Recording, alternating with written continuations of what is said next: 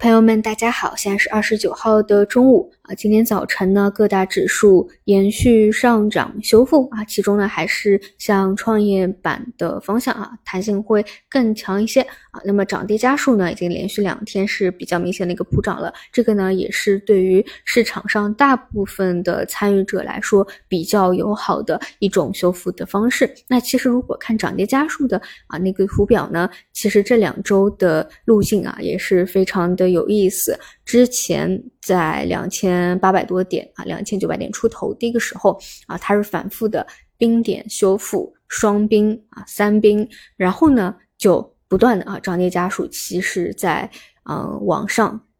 啊，就是一个普涨的一个状态了啊，这这个保持的非常之不错。那板块方向呢，昨天最强的是光伏新能源，这里的赚钱效应在昨天打的是非常猛烈和极致的。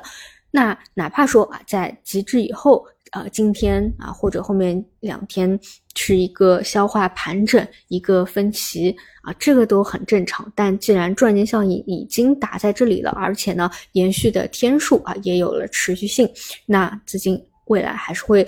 的往这个方向啊多去挖掘一些机会的。毕竟这是最强的共振的一个方向。那除此以外呢，今天啊有轮动到了一些消费电子类的。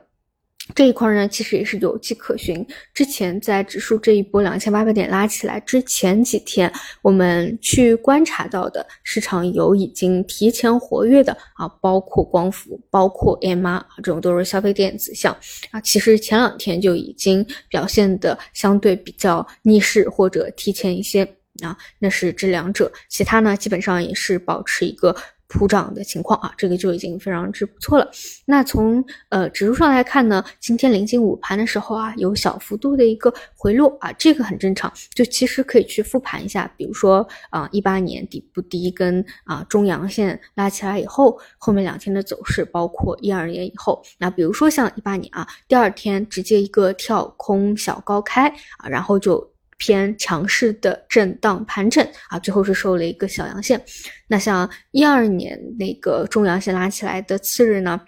先是一波还幅度不小的跳水啊，跳水，然后到尾盘。继续拉升啊，也是收了一个平盘的状态。就其实第二天啊，能够啊震荡盘整收阳线啊，就已经是比较不错的保持的一个水平了。那如果说继续强势的那种中大阳线的上攻啊，那就是。彻底的去进行一个底部的确认或者脱离底部的这样一个走势啊，那是非常强势的啊。那今天还是去体看收盘的一个情况吧，反正在这个位置能够保持强势的一个震荡啊，也已经是嗯逐步的在修复的一个过程了。好的，那么以上就是今天五评内容，我们就晚上再见。